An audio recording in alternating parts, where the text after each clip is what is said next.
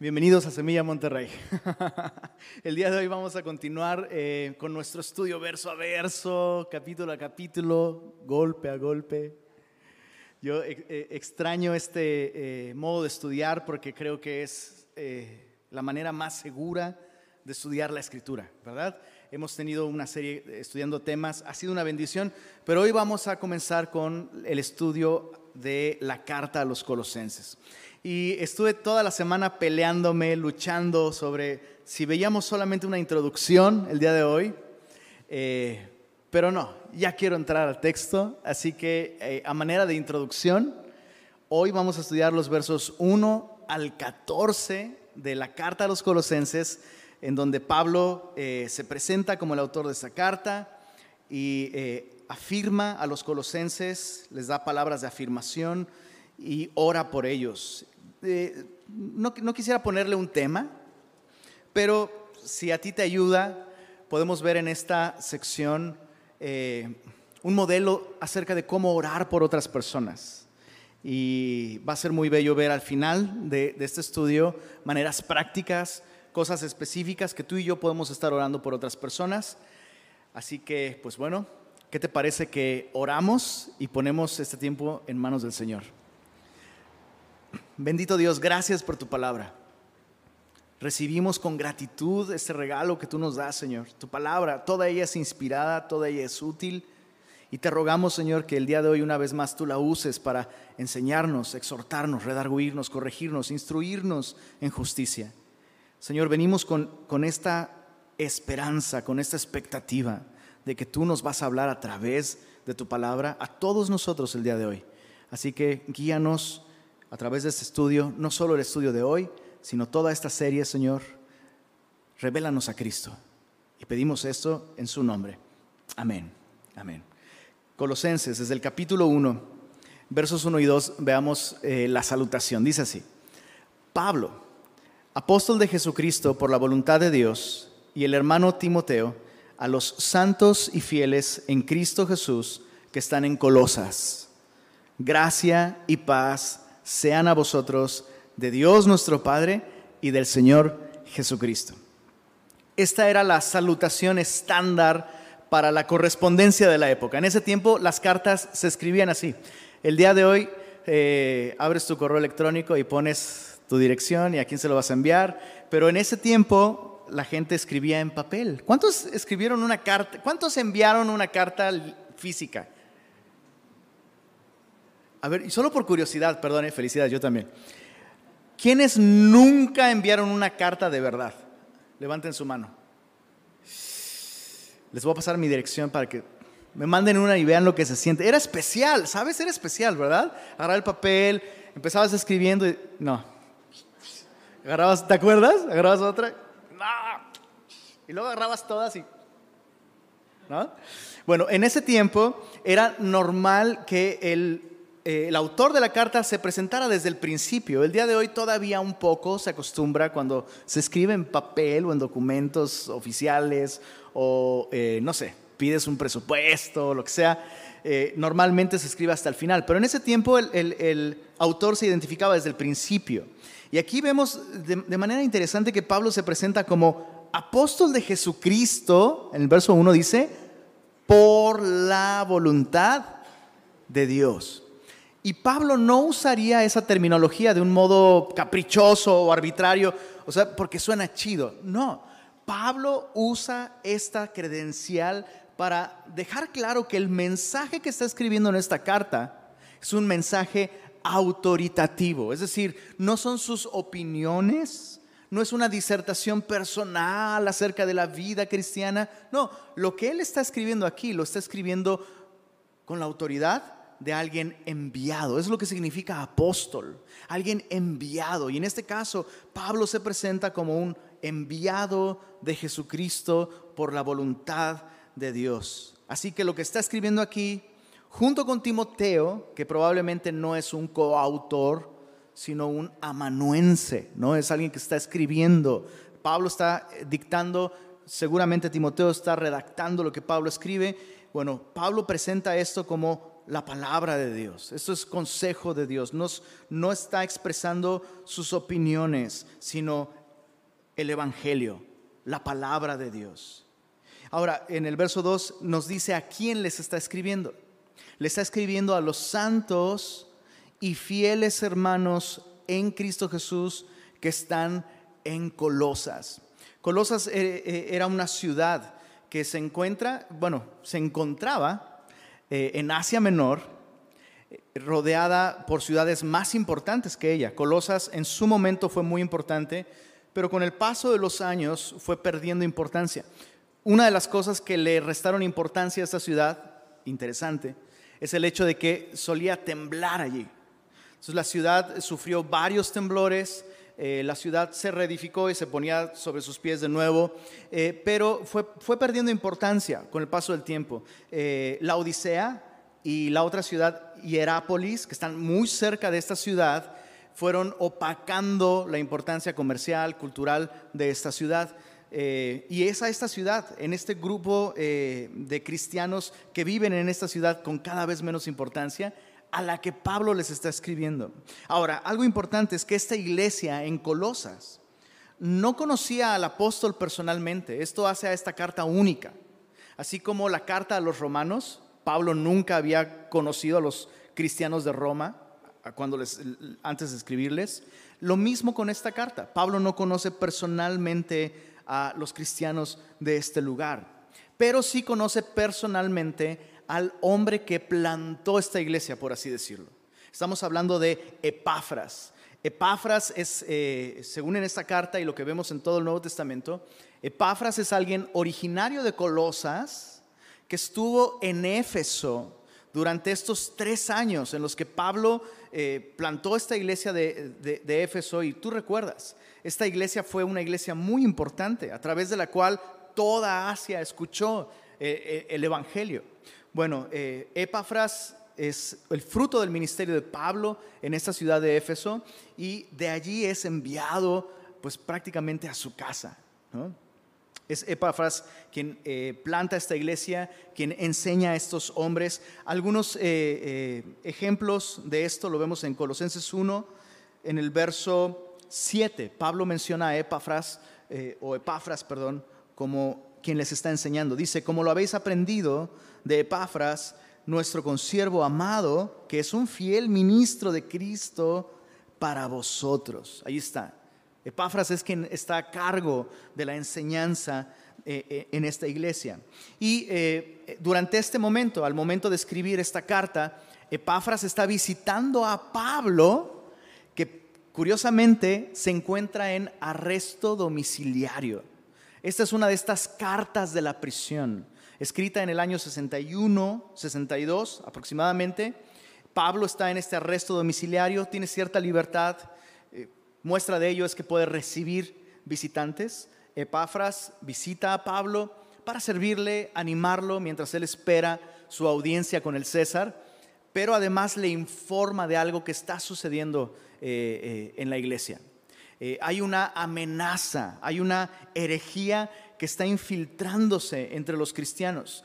Y esta herejía no tiene nombre. De hecho, eh, eh, cuando estudiamos la carta, Pablo no está abiertamente hablando en contra de, digamos, el judaísmo o gnosticismo o misticismo. No hay algo específico. Pero lo que sí vemos es una mezcla de muchas cosas. Es lo que eh, los filósofos llaman sincretismo.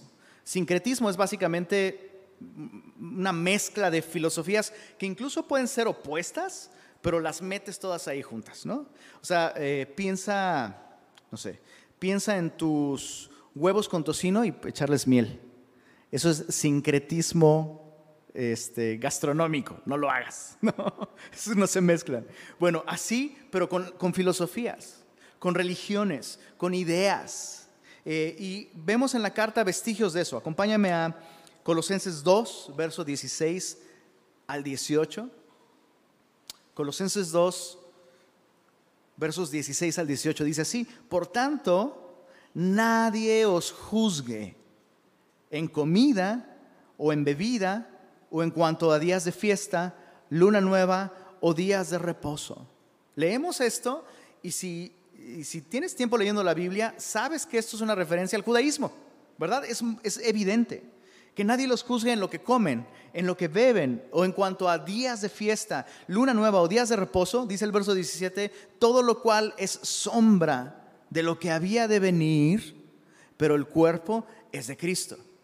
Entonces, parte del desafío que están enfrentando los colosenses son estas voces de estas personas que dicen, mira, ah, está bien, Cristo está bien, es un buen punto de partida, pero si quieres realmente alcanzar tu máximo potencial, tienes que guardar estas cosas. Si realmente quieres conocer las profundidades o alcanzar un nuevo nivel, tienes que, tienes que ser completo, tienes que guardar las cosas de la ley para ser perfecto, ¿no?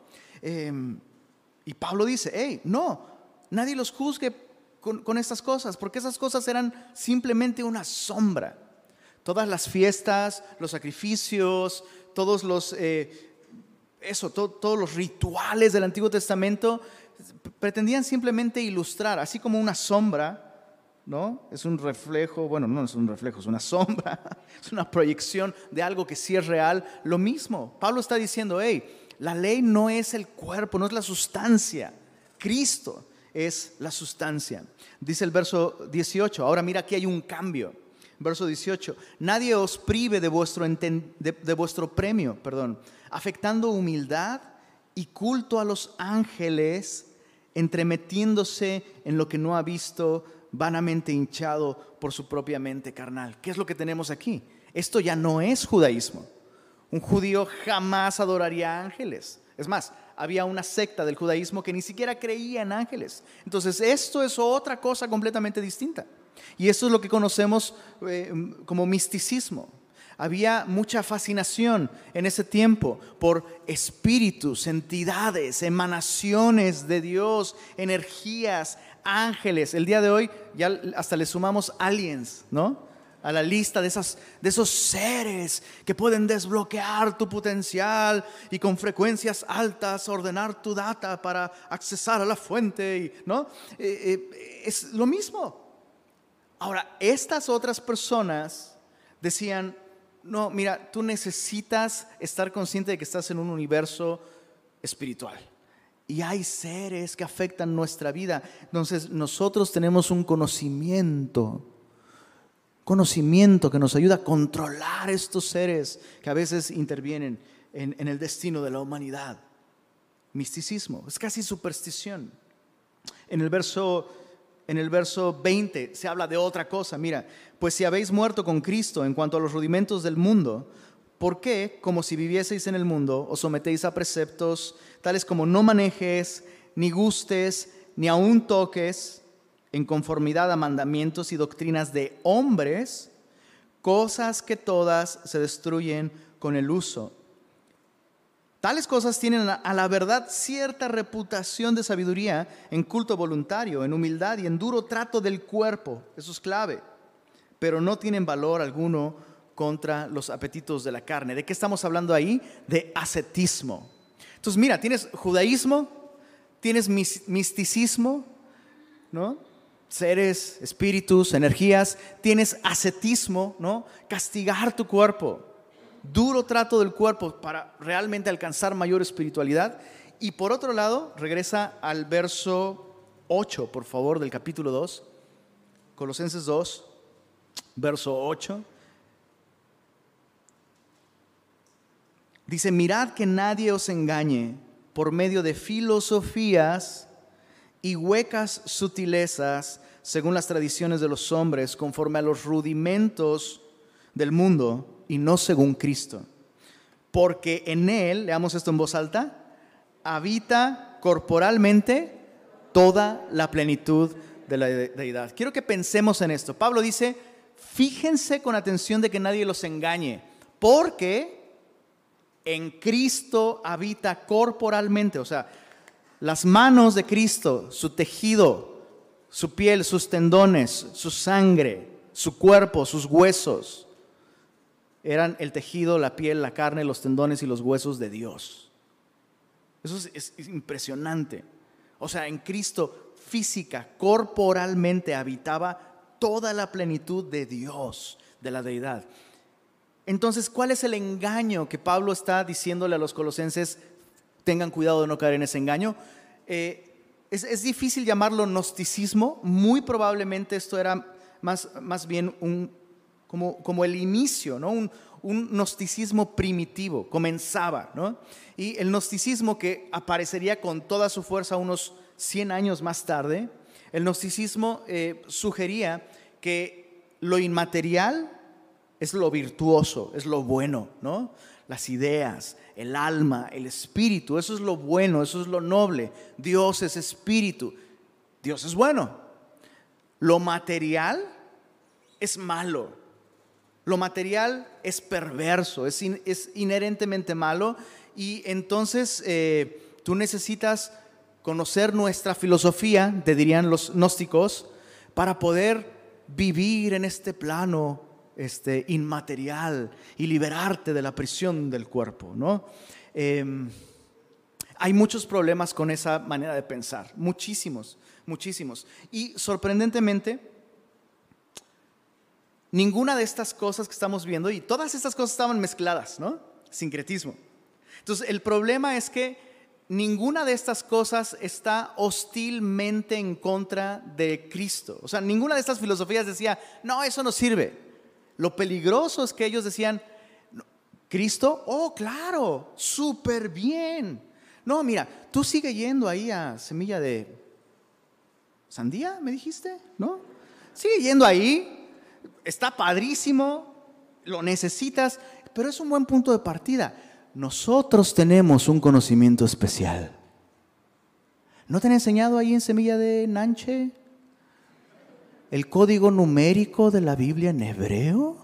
Oh, yo tengo ese conocimiento. Yo puedo, con razón estás como estás, por eso no cae agua en tu casa, bro. Tienes que recibir nuestra filosofía y nuestros rollos para desbloquear tu máximo potencial. Y chicos, el problema es que, insisto, ninguna de estas cosas, ninguna de estas cosas se ha erradicado. El día de hoy, incluso sin ayuda de agentes externos, nos vemos tentados a sumarle cosas a Cristo. ¿Estás de acuerdo? Nos vemos tentados a ello. En nuestra teología y en las ideas y en un examen de teología podríamos decir que Cristo es suficiente, pero en la práctica esa es la verdad. El cristiano se va a ver tentado siempre a creer que se necesita de algo más además de Jesús. Y, y esta actitud puede tener muchas maneras de expresarse. Una de ellas, y quiero ser muy enfático con esta, porque esta es peligrosa, peligrosa. Hay, una epidemia entre cristianos. Es que yo ya no estoy creciendo. Es que yo necesito, es que yo necesito crecer más. Es que ya, no sé, otro discipulado, otro discipularme otra vez. Eso no, no, eso yo ya no, ya no me hace falta yo ya, lo que yo necesito es algo más profundo. ¿Tú has escuchado esto? O a lo mejor lo has pensado, o a lo mejor lo has dicho. Como que siento que ya no estoy creciendo. Ojo, cuando eso sucede, no es culpa de la iglesia, no es culpa de la traducción de la Biblia que estás leyendo, no es culpa de nada. Es, es culpa de desviar la vista de Jesús. En algún sentido, Jesús dejó de ser suficiente para nosotros. Y por eso leer la Biblia no basta, tengo que leer la Biblia más este otro libro. Tengo que, sí, por supuesto, ser parte de la iglesia y escuchar el Evangelio y conocer el Evangelio, pero además este, eh, este otro recurso, esta otra cosa, este otro conocimiento, y eso es peligroso. Pablo invita a los creyentes de esta iglesia de Colosas, a quienes no conoce, les da el antídoto en esta carta les da el antídoto para, para no caer en ese, en ese grave peligro de apartarnos de Cristo o de sumarle cosas a Cristo. El antídoto es doble. Número uno, poner nuestra esperanza, nuestra atención, nuestra mirada fijamente en Jesús.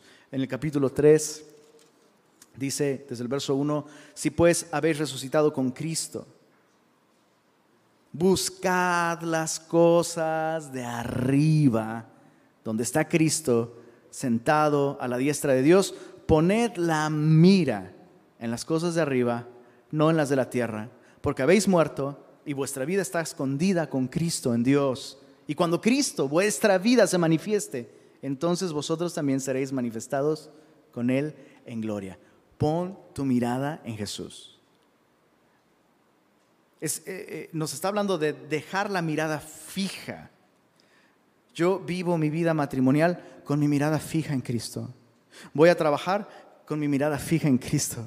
Me relaciono con el gobierno de mi ciudad con mi mirada fija en Cristo. Administro mis recursos con mi mirada fija en Cristo. Hago uso de mi tiempo libre con la mirada fija en Cristo. Busco y escojo y me relaciono con amistades con la mirada fija en esa es la manera en la que debemos vivir.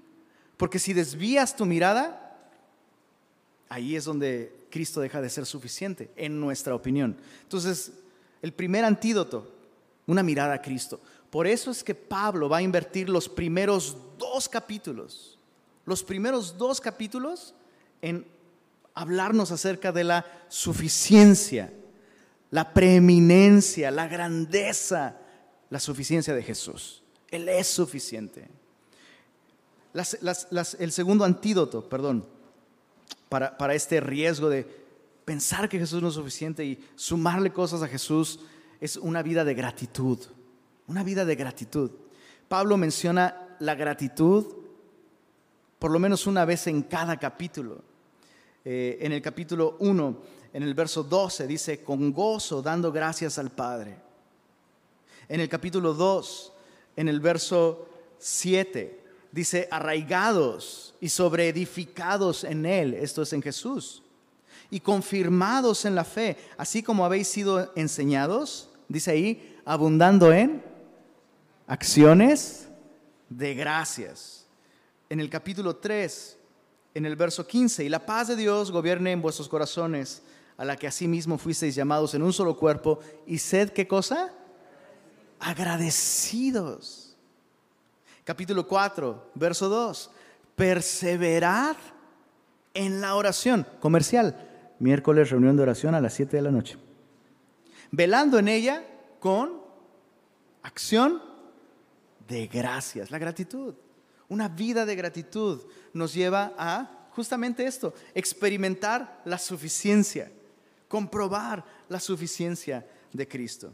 Entonces, eso es lo que vamos a estar estudiando en las próximas semanas. Este es el contexto de esta iglesia. Tiene esta amenaza, sincretismo, que te dice, Cristo está chido, pero necesitas esto más. ¿Cómo, cómo va a atender Pablo a esta situación en la iglesia? Bueno, curiosamente, fíjate, curiosamente, con gratitud. Es la primera respuesta de Pablo. Pablo les va a hablar a los colosenses expresándoles su gratitud porque ellos han creído el Evangelio.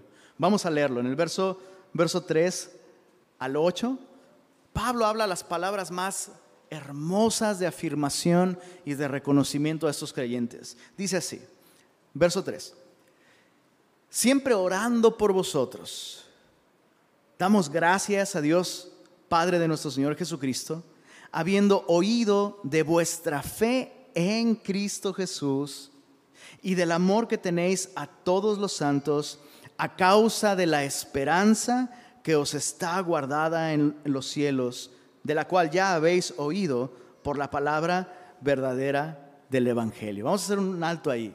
Pablo comienza dando gracias por ellos. Y las razones por las que Pablo está agradecido con ellos están ahí tan claras. Son personas que verdaderamente, verdaderamente son cristianas. Y Pablo lo sabe por estas tres virtudes. ¿Las notaste ahí? Se les llama las tres virtudes de la vida cristiana porque no pueden separarse la una de la otra. Estas virtudes son fe, en el verso 4. ¿Ya lo viste? Puedes subrayarlo en tu Biblia. Fe. Hemos oído de vuestra fe en Cristo Jesús. La segunda virtud es amor, en el verso 4, y del amor que tenéis a todos los santos. Y la tercera virtud es esperanza, a causa de la esperanza que os está guardada en los cielos. Ahora, tú y yo necesitamos comprender estas virtudes a la luz de la verdad cristiana. La fe es muy popular el día de hoy, ¿no? O sea, hasta, hasta los fans de los aliens, ¿has visto esas playeritas con el disco aquí? Y, la, y la palabra believe, ¿no? O sea, todo, el mundo cree en algo. Es más, el mundo está a favor de la fe, ¿sabes? El mundo está a favor de la fe. Ten fe, sé una persona de fe. Es bueno tener fe. ¿Fe en qué? Pues fe en la fe, si quieres, pero tenle fe a algo. Ah, bueno, hasta los políticos les tenemos fe, ¿no? Pero fe en términos bíblicos no es no es una actitud optimista, no es un deseo de que las cosas estén bien, no, es una, la concentración de la voluntad llamando a las buenas vibras del universo, no. Es más, de hecho, bíblicamente hablando, la fe es una actitud que involucra todo nuestro ser y esta actitud se caracteriza por rendirse a Jesús. Entonces eso, es rendirnos a Cristo en confianza, ¿no? Es, como, no sé, apenas eh, leí sobre esta nadadora que se desmayó y cayó hasta el fondo de la alberca y su entrenadora tuvo que echarse porque el salvavidas estaba ahí como, déjame sacar una historia en Instagram primero, ah, no sé. Pero esta entrenadora se lanzó y una, eh, fue, un rescate impresionante. En menos de un minuto esta chava llegó hasta el fondo y la sacó. Impresionante. Pero lo que estaba pensando yo es que fue muy bueno para esta entrenadora que esa chica estuviera inconsciente. ¿Por qué? De hecho, ahí te va. Un tip de supervivencia. Digo, yo sé que no vamos a ir a nadar en muchos años aquí en Monterrey. Pero cuando vuelva al agua y vuelvas a nadar, si vas a nadar y ves que alguien se está ahogando, no lo rescates de inmediato. ¿Sabes por qué? Porque en lugar de un funeral va a haber dos. La persona sigue luchando, si está consciente, sigue luchando, y si tú no tienes la experiencia o la fuerza para sacar a esa persona, se van a hundir los dos. Eso es lo que pasa. Bueno, fe es cuando tú dejas de luchar con Cristo. Confías en que realmente Él puede sacar y tú dejas de luchar, dejas de esforzarte.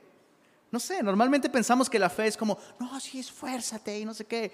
Ciertamente hay aspectos prácticos de la fe que nos llevan a esforzarnos, pero la fe cristiana, mira ahí, verso 4, hemos oído de vuestra fe, dice ahí, en Cristo Jesús. La fe cristiana no es, no es fe en el apóstol Pablo, no es fe en el cristianismo, ni siquiera es fe en el mensaje cristiano como tal o las doctrinas cristianas. La fe que salva es fe en la persona a la que estas doctrinas y este mensaje apuntan. Pablo está agradecido porque estas personas no han puesto su confianza en un sistema de creencias, sino en esa persona que fue colgada en una cruz y derramó su sangre para salvarlos. Eso es lo que él les hace cristianos. Pablo está agradecido por eso. En segundo lugar, el amor. Es imposible poner nuestra confianza en Cristo, que Cristo sea nuestro Señor y Salvador, y que no haya amor en nuestra vida. Y en el verso 4 dice, hemos oído vuestra fe en Cristo Jesús y del amor que tenéis a todos los santos. ¿Te diste cuenta? Esto es impresionante. ¿A cuántos santos dice ahí? Yo puedo amar a la mayoría, pero a todos, híjole, es que, ¿cómo te lo explico? Pero hay de todo en la viña del Señor, ¿verdad? Hay de chile, mole y guacamole, y a veces no me gusta mucho el mole. Pero ellos están experimentando algo sobrenatural. Ellos aman a todos los santos.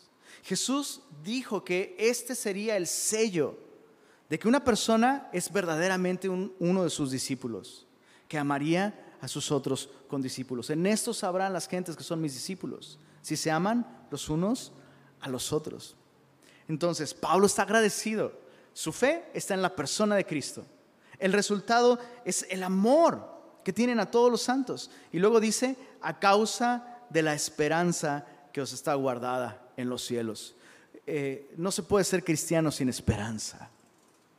Un cristiano, así como ellos, dice aquí, tiene una esperanza que le está guardada en donde, perdón. En el próximo sexenio, en la próxima quincena, en los cielos. Quiero que te des cuenta de esto. Estas personas tienen una vida verdaderamente cristiana. Y la máxima manifestación de esta vida es estas tres cosas. Fe en Jesús, amor por otros creyentes y su esperanza no está en este mundo. Su esperanza no se encuentra en nada de este mundo. No se encuentra en las próximas elecciones. No se encuentra en que, o sea, sí, que, que caiga agua, por favor, pero no está allí. En un aumento de sueldo, ¿no? Ah, mi esperanza es que me den este otro trabajo para estar mejor ah, mi esperanza es que, que me dé el anillo. No, su esperanza de estos hombres y mujeres no está en nada de este mundo, está reservada en los cielos. Y esta esperanza no es una cosa, otra vez, ¿cuál es esta esperanza? Mira en el verso 27, dice aquí, a quienes Dios quiso dar a conocer las riquezas de la gloria de este misterio entre los gentiles, que es Cristo en vosotros, ¿qué dice ahí? La esperanza de gloria. Su esperanza es la persona de Jesús. Su esperanza es la persona de Cristo. Entonces Pablo está agradecido porque ellos tienen estas evidencias de que realmente han confiado en Jesús. Las evidencias son el amor y esta esperanza. Ahora, avanzando, dice en el verso en el verso 6, Pablo dice que ellos tienen estas cosas por haber oído la palabra verdadera del evangelio dice el verso 6, que ha llegado hasta vosotros, así como a todo el mundo, y lleva fruto, y crece también en vosotros, desde el día que oísteis y conocisteis la gracia de Dios en verdad. Como lo habéis aprendido de Epafras, nuestro consiervo amado, que es un fiel ministro de Cristo para vosotros, quien también nos ha declarado vuestro amor en el Espíritu. Esta última sección eh, menciona cosas muy, muy interesantes. El lenguaje que Pablo usa en el verso 6 es un lenguaje muy complejo. Pareciera que Pablo está haciendo juegos de palabras en el verso 6 y que Pablo está hablando del crecimiento. Ahí en el verso 6 dice, lleva fruto y crece también en vosotros. Pareciera que está hablando del crecimiento en términos de el fruto del Evangelio en sus vidas como el Evangelio mismo.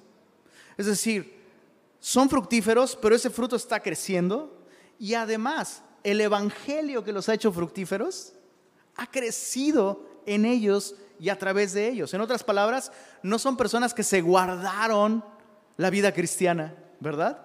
No se guardaron el mensaje, lo están extendiendo por donde quiera que van. Son personas a quienes Dios está usando para que el Evangelio que llegó hasta ellos llegue a otras personas.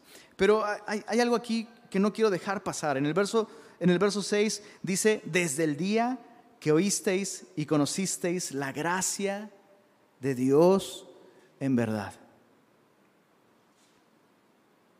Dos cosas muy importantes aquí. La primera es que si no estás creciendo, estás yendo para atrás en la vida cristiana. Pablo afirma aquí que ellos desde el día que oyeron están creciendo. Es así. Eso es lo normal, no solo físicamente. Físicamente, biológicamente, desde que naces, estás creciendo, estás madurando. Llega un momento en que dejas de crecer para arriba y creces para los lados, pero siempre estamos, ¿sabes? Estamos madurando, siempre. Y es lo mismo en la vida espiritual. No existe tal cosa como una persona estancada si tú percibes o piensas que estás estancado, más bien puede ser que tú te hayas desviado de tu fe en Jesús y eso paró el crecimiento. Pero la otra cosa que me llama la atención aquí es que ellos han crecido desde el día que oyeron y conocieron, y esta es una palabra importante, los gnósticos utilizaban este término del conocimiento para sus propósitos y en sus conceptos muy elevados, pero la palabra que Pablo está usando aquí está haciendo referencia a una experiencia con la gracia de Dios. La gracia de Dios es aquello que puede hacernos crecer. La gracia de Dios es aquello que nos sostiene y que nos suple todo en la vida cristiana. ¿Qué es gracia? Bueno, dicen por ahí, muy bien dicho, que gracia es cuando Dios te da lo que no mereces. Gracia es eso, cuando Dios te da lo que no mereces. Y, yo quiero invitarte a que hagas esta, haz este ejercicio esta semana. Por favor, cuando la gente te pregunte cómo estás, contesta, mejor de lo que merezco. Gracias por preguntar. ¿Cómo estás? Mejor de lo que merezco. Gracias por preguntar. Eh, Sabes, yo creo que vas a tener conversaciones muy interesantes esta semana si tú haces esto. Pero anótalo, no te veo que lo anotes, anótalo. Mejor de lo que merezco, gracias por preguntar. Eso es la gracia de Dios. Sabes, eh, eh, va a haber gente que va, a lo mejor va a haber gente que te va a decir, ah, ¿cómo dices eso? Si tú eres tan linda persona, tú te mereces el cielo, el sol, la luna y las estrellas, ¿no? Y va a ser un buen momento para hablarles de la gracia de Dios. Me pregunto cuántos, eh, cuántas personas han recibido alguna vez una tarjeta de cumpleaños con alguien diciéndole, ah, yo deseo que Dios te dé lo que no mereces. Capaz que algunos se ofenderían, ¿verdad? Sabes, yo no me molestaría si tú oraras por mí de esa manera. Señor, dale a Lenin lo que no merece. Estaría feliz de que oraras así, porque eso es gracia. Eso es gracia. Bueno, Pablo afirma a estos creyentes, hablándoles esas palabras, reconociendo una vida cristiana verdaderamente. Pero ahora Pablo va a orar por ellos. Y, este es el modelo que tú y yo, yo te invito a que tú y yo abracemos este modelo. Ojo, vamos a leerlo todo, desde el verso 9 al verso 14. Pero antes de leerlo, solo quiero señalar dos cosas. La primera no hay razón para ser ocioso en la oración. O sea, esta idea de que es que yo no sé qué orar, no sé cómo orar. Aquí tienes una guía. Y no tenemos que esperar a que alguien nos pida oración. No tenemos que esperar esa llamada o ese mensaje de una persona en necesidad. No tenemos que practicar, no sé, el, el viejo arte de chismear con el propósito de, es que quiero orar específicamente, hermano. ¿No? No necesito saber todos los detalles. Puedo orar estas cosas. Entonces, practiquémoslo. Perseveremos en la oración. Y lo segundo que, yo quiero señalar es que las cosas que Pablo pide aquí son cosas que tú y yo podemos pedir por cualquier cristiano. Eso es maravilloso. Las cosas que Pablo pide aquí son cosas que podemos y debemos pedir por otros cristianos, por cualquiera. Vamos a leerlo desde el verso, desde el verso 9. Dice así. Por lo cual, también nosotros, desde el día que lo oímos, no cesamos de orar por vosotros y de pedir que seáis llenos del conocimiento de su voluntad en toda sabiduría e inteligencia espiritual, para que andéis como es digno del Señor, agradándole en todo llevando fruto en toda buena obra y creciendo en el conocimiento de Dios, fortalecidos con todo poder conforme a la potencia de su gloria, para toda paciencia y longanimidad, con gozo, dando gracias al Padre que nos hizo aceptos para participar de la herencia de los santos en luz, el cual nos ha librado de la potestad de las tinieblas y trasladado al reino de su amado Hijo, en quien tenemos redención por su sangre el perdón de pecados. La oración que Pablo hace por los colosenses aquí nos da cuatro peticiones muy específicas. La primera petición de Pablo es una petición por conocimiento. Eso es algo que Pablo pidió por los colosenses, que fueran llenos del conocimiento de su voluntad. Eso es algo que tú puedes pedir por cualquier otro cristiano. Es algo que tú puedes pedir por ti mismo también. Conocimiento, ser llenos del conocimiento de su voluntad. Pablo está pidiendo, eh, aquí prácticamente está pidiendo discernimiento, ¿sabes? O sea, el, conocer la voluntad de Dios, no es, Dios, Dios, no, Dios me va a revelar algunas muy pocas cosas de un modo muy específico en la Biblia. Pero la Biblia no es como la sección amarilla cristiana, ¿no? ¿Cómo, a ver, ¿cómo resuelvo ese conflicto con mi esposo? ¿Cómo hago que caiga, no sé, agua en mi casa? no sé. No, no, la Biblia no está escrita así. La Biblia está escrita para que tú y yo nos relacionemos con su autor. Y es por medio de esta relación con el autor que tú y yo conocemos, discernimos la voluntad de Dios. Es como cuando llevas muchos años casado y ya luego solo una mirada, ¿no? Una mirada te lo dice todo. No, bueno, te lo revela todo. ¿Cómo obtuviste ese conocimiento? Relación. Entonces Pablo está pidiendo que ellos sean llenos de este conocimiento relacional con Dios que les lleva a discernir su voluntad, a discernir cómo ellos debieran vivir para Dios. Mentes y corazones iluminadas con la verdad de Dios como un resultado de vivir a la luz de Dios, en comunión con Dios sabiduría para enfrentar cualquier circunstancia con una perspectiva espiritual. Eso es lo que Pablo está pidiendo aquí. La segunda petición, en el verso, en el verso 10, Pablo pide fruto. Eso es, eso es relevante porque estos cristianos ya son fructíferos, pero Pablo pide más fruto. En el verso 10 dice, para que andéis como es digno del Señor, agradándole en todo, llevando fruto en toda buena obra y creciendo en el conocimiento de Dios. Antes de, eh, meditar en esta petición, solo quiero que observes que el conocimiento va primero y el fruto va después. ¿Te diste cuenta? Nuestras ideas determinan nuestras acciones. Lo que creemos determina cómo vivimos. Eh, y vemos esa mancuerna a lo largo de todo Colosenses. Te lo dejo de tarea. Busca, es, busca ese patrón, mente y obras. Ideas y acciones. Aquí está uno de ellos. Primero Pablo pide por conocimiento. ¿Para qué? ¿Para qué tienen que conocer su voluntad? Verso 20. Para que andéis como es digno del Señor, agradándole en todo, llevando fruto en toda buena obra. Eso es un fruto, ¿sabes? El que un creyente viva agradando a Dios es un fruto de la obra de Dios en el corazón. Y sabes, esto es tan distinto de... Los cristianos no deberíamos vivir haciendo lo correcto. O sea, esa no debería ser nuestra norma pero es que quiero saber qué es lo correcto. Un moralista puede vivir así. Un cristiano no debe vivir buscando hacer lo correcto, sino buscando lo que agrada a papá. Es tan distinto, ¿sabes? Es tan diferente. Porque hay muchas cosas que no son incorrectas. Bueno, si no es incorrecto, entonces es correcto, entonces lo puedo hacer. Pero no es lo que agrada a Dios en ese momento. ¿Sí, se entiende, chicos?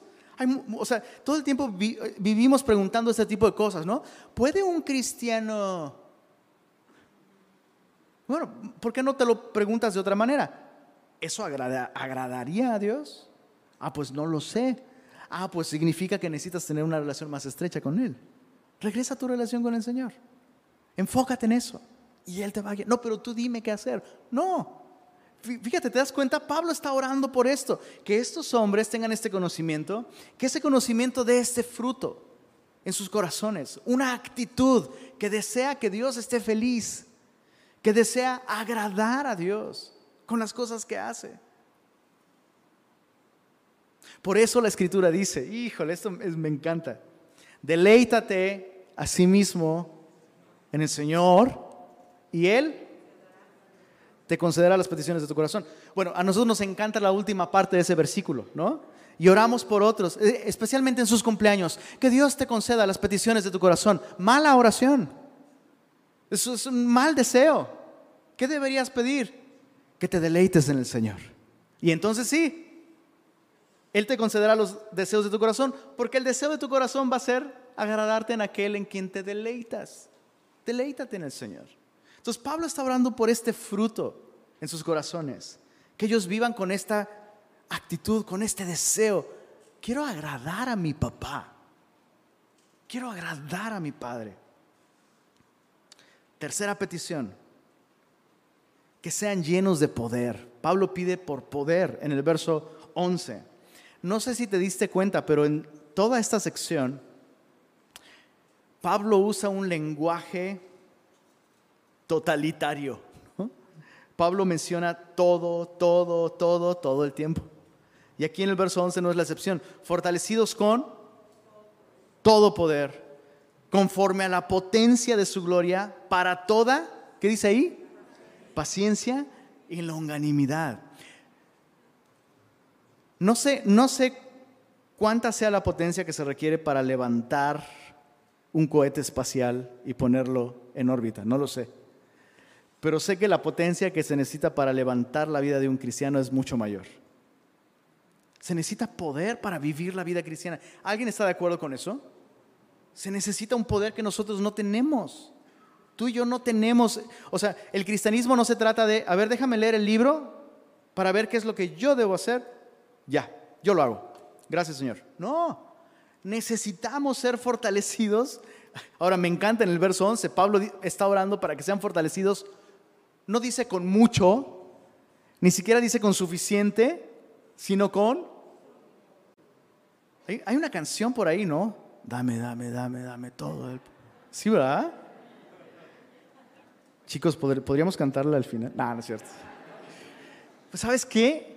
Solo quiero que pienses en esto. Esta es la voluntad de Dios para ti y para mí.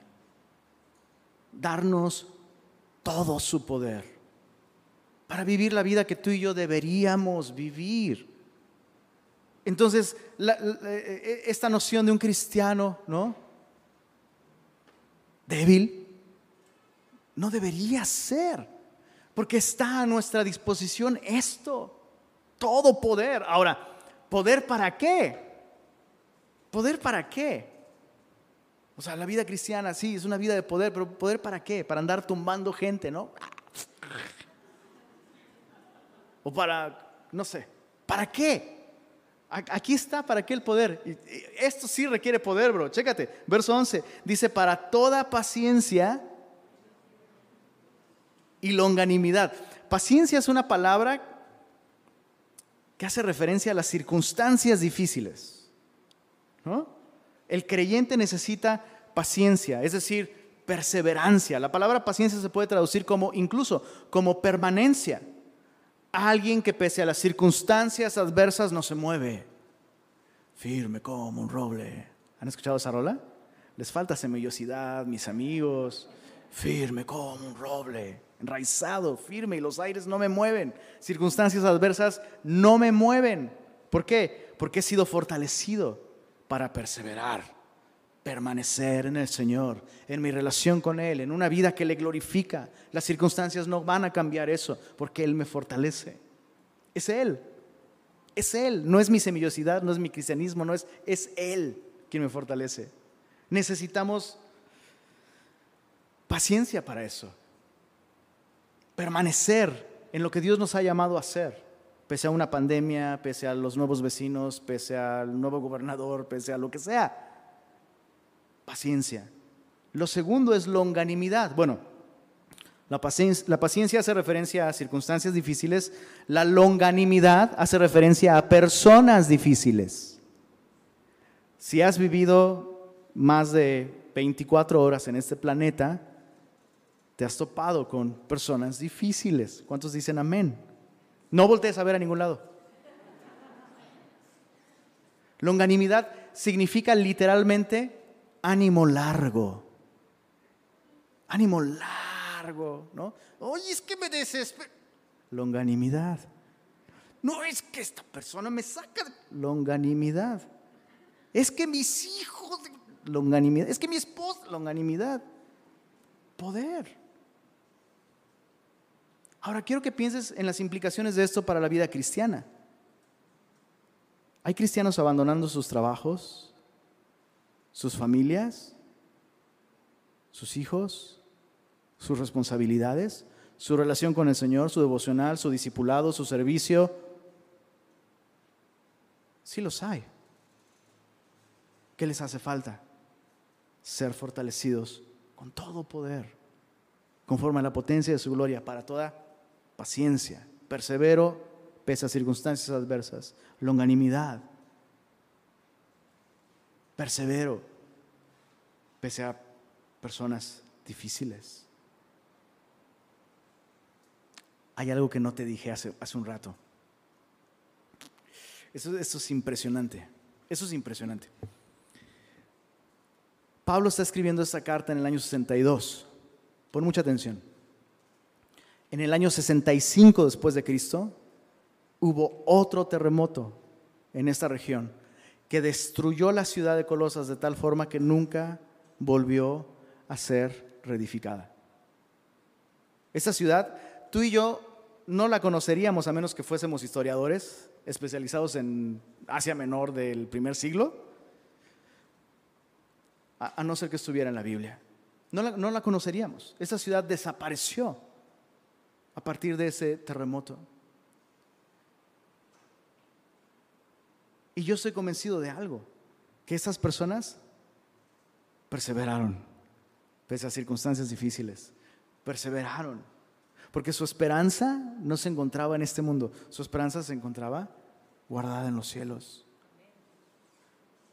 Así que yo quiero una vez más preguntarte, ¿dónde está tu esperanza? Si tu esperanza está aquí, la vas a perder tarde o temprano. Pero si tu esperanza está en Cristo, puedes perseverar. Bueno, Pablo pide conocimiento, fruto, poder y finalmente Pablo pide gozo y gratitud. Miren el verso, verso 12.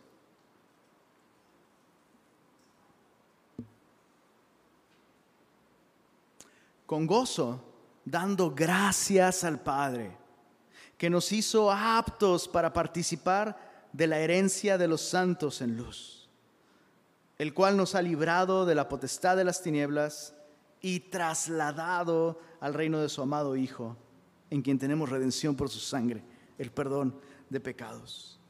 Pablo pide que estos creyentes puedan vivir con gozo que puedan vivir sus vidas con gozo, dando gracias al Padre.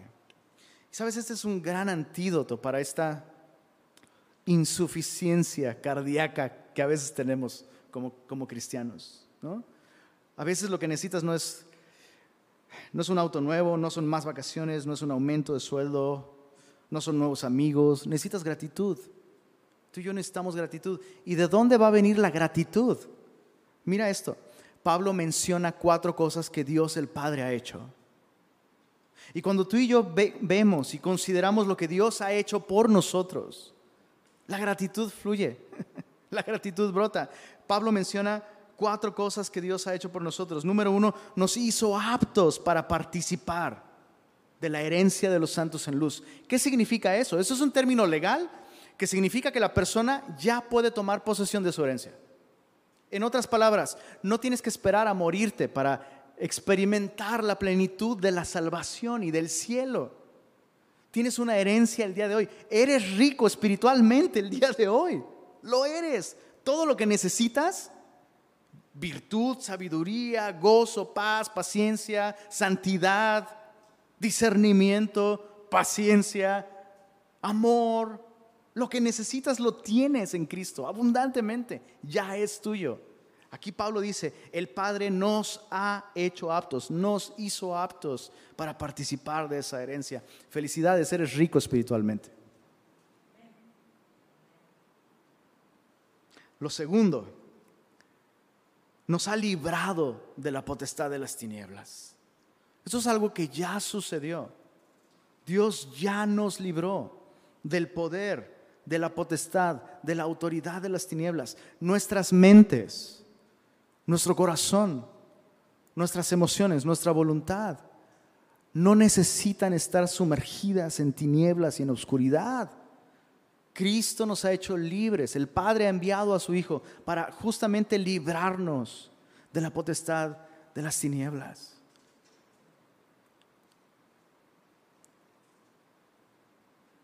Vivimos en luz. ¿Sabes? Si, alguien tiene luz y claridad, somos nosotros.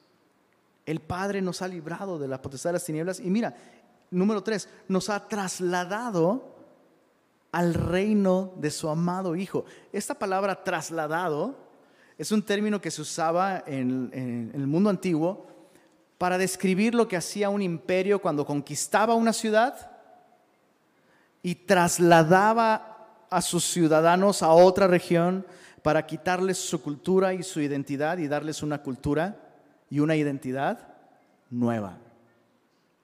Y eso es lo que Dios ha hecho con nosotros. Dios nos ha librado de las tinieblas, nos ha trasladado al reino de su Hijo. Entonces, quiero insistir, quiero insistir, no te veas como mexicano, no te veas como regio, esa ya no es tu cultura. Tú ya no perteneces a este reino, ni tampoco al nuevo nuevo. Perteneces a uno verdaderamente nuevo. Y ese es tu reino. Ya estás el día de hoy en ese reino, ya eres parte de ese nuevo reino. No, sé si todavía te asombra y te da gratitud de eso o, es como, ah, sí, ya, lo sabía. Sí, ya lo sé. A mí no deja de asombrarme. ¿Sabes? No deja, no deja de sorprenderme que un día Dios haya tenido misericordia de mí y me haya hecho partícipe de su reino, de su amor, de su palabra. A veces uno escucha, ¿no? Cosas como, ah, era más fácil cuando no era cristiano. ¿Has oído eso? ¿De qué estás hablando? Era más fácil. ¿De qué estás hablando? Entonces es como, como los hijos de Israel, ¿no? Dios los saca del reino de las tinieblas de Egipto, los lleva a una tierra nueva y, ay, era más fácil en Egipto. Extrañamos, ¿qué extrañas de Egipto? Los ajos. Los ajos. No, y también las cebollas. ¿Y tus hijos siendo ahogados en el río Nilo? ¿Ya se te olvidó eso? ¿Se te olvidó el látigo sobre tu espalda? ¿Se te olvidó el, el vivir todo el tiempo solo para hacer ladrillos sin ninguno? No eres bueno para otra cosa. Sin esperanza, sin futuro, sin identidad, sin Dios. Ah, pero era más fácil. ¿De qué estás hablando?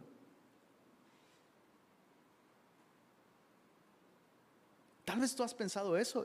¿Sabes qué? Voy a cambiar el tal vez. ¿Has pensado eso alguna vez? Algunos de nosotros lo hemos pensado, todos tal vez. Es un error. ¿Qué necesitamos? Recordar lo que Él ha hecho por nosotros. Nos hizo aptos, heredamos una herencia, nos ha librado de la potestad, nos ha trasladado al reino de su amado Hijo. Y finalmente, mira, lo último, en quien tenemos, y eso habla del presente. El día de hoy tenemos redención por su sangre. Perdón de pecados. Esta palabra redención es una palabra que en el tiempo de Pablo escucharías en el mercado de esclavos. Redención es una palabra que escucharías en un mercado de esclavos en el primer siglo. Y es un término que se usaba para referir, referirse a la transacción en la que una persona compraba a un esclavo para darle su libertad. Una persona pagaba el precio del esclavo, pero la persona lo hacía libre. Eso era redención. Redención. Alguien pagó para hacerte libre. Y con cierta frecuencia pasaba eso. Y cuando eso pasaba, algunas veces el, esclavo que había recibido la libertad terminaba siendo un esclavo de por vida de su amo, del que le liberó. En respuesta a la generosidad. O sea, pagaste mi libertad para que yo sea libre, ahora te voy a servir toda mi vida voluntariamente. Te voy a servir por amor porque tú me hiciste libre. Y eso es lo que Pablo, Pablo está orando por estos creyentes. Que ellos puedan vivir a la luz de estas cosas. Que ellos puedan vivir respondiendo a este Señor bueno y suficiente que nos ha hecho libres. y le pertenecemos. La diferencia es que Jesús no nos rescató de un mercado de esclavos, sino nos rescató del pecado, de la muerte, de la oscuridad, del orgullo, de la depresión, de la desesperación, del materialismo. Nos rescató a nosotros mismos y nos rescató con su sangre. Una vida por una vida. Entregó su sangre por nosotros. Así que en este amo tenemos todo lo que necesitamos. No necesitamos algo más. Él cuida de nosotros. Él es suficiente. Yo quisiera invitarte a que esta semana estés orando así por tu iglesia. Estemos orando estas cosas por nosotros. Ora estas cosas por tu pastor también. Ora estas cosas por tus hijos, por tu esposo. Ora estas cosas.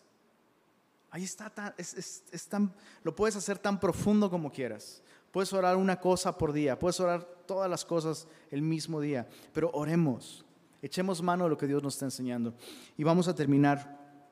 ¿Qué te parece que oramos unos por otros? Te invito a que te pongas de pie y vamos a orar unos por otros estas cosas.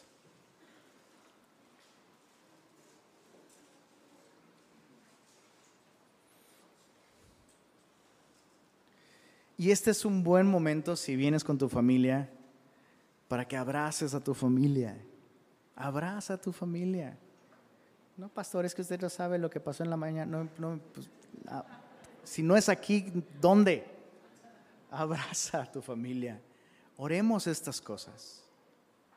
Padre, gracias por tu palabra. Gracias, Señor, por la manera en la que una y otra vez nos recuerdas lo que tú has hecho por nosotros a través de Jesús. Y el día de hoy queremos pedir estas cosas que Pablo pidió. Pedimos que nos concedas ser llenos del conocimiento de tu voluntad. Señor, llena a cada familia, llena a cada persona, llena a cada joven, a cada mujer, a cada anciano. Llénanos del conocimiento de lo que tú quieres, de lo que tú apruebas, de lo que a ti te agrada. Señor, líbranos de vivir dependiendo de filosofías humanas, de sabiduría humana. Danos discernimiento, Señor. Danos mentes y corazones despiertos, ávidos de tu conocimiento. Ilumínanos con tu verdad. Líbranos del error, Señor. Danos sabiduría para enfrentar cualquier circunstancia con una perspectiva espiritual. Y permítenos ser llenos de frutos, Señor. Haz de cada persona una persona fructífera. Haz de nosotros una iglesia que lleve fruto, que permanezca. No queremos simplemente recibir la bendición de tu palabra y de tu evangelio. Queremos crecer y queremos extender este mensaje, Señor. Haznos fructíferos y permítenos vivir vidas en las que te agrademos. Señor, que la motivación de cada uno de nosotros sea solamente esa, agradarte a ti, Señor. Danos, danos ese deseo, danos esa inclinación del corazón en la que buscamos tu voluntad y no la nuestra, Señor. Agradarte a ti y no a nosotros, Señor. Y te rogamos que nos llenes de poder. Señor, no podemos vivir la vida cristiana solamente con información solamente con doctrina, solamente con teología. Necesitamos el poder de tu Espíritu en nosotros. Señor, haz de nosotros personas que no abandonen la fe, que no se desvíen de la verdad. Haz de nosotros personas que podamos enfrentar las presiones culturales, circunstancias adversas o personas difíciles con paciencia y con perseverancia, Señor. Que aún en medio del dolor y la pérdida o cualquier dificultad, tu poder nos mantenga, nos sostenga en Cristo Jesús. Y Señor, haz de nosotros personas de gozo y de gratitud, Señor. Perdónanos por olvidar lo que tú has hecho por nosotros. Has hecho tanto por nosotros que si nunca volvieras a hacer algo por nosotros, aún así, Señor, eso bastaría para estar agradecidos contigo por la eternidad. Señor, nos has hecho aptos para disfrutar de una herencia, nos has librado de las tinieblas, nos has trasladado a tu reino, nos has hecho libres. Señor, trae gozo y gratitud a nuestros corazones, Señor. Y gracias una vez más, Señor, por todo lo que has hecho a través de Cristo en nuestra vida. Te damos el honor y la gloria a ti. Amén. Amén.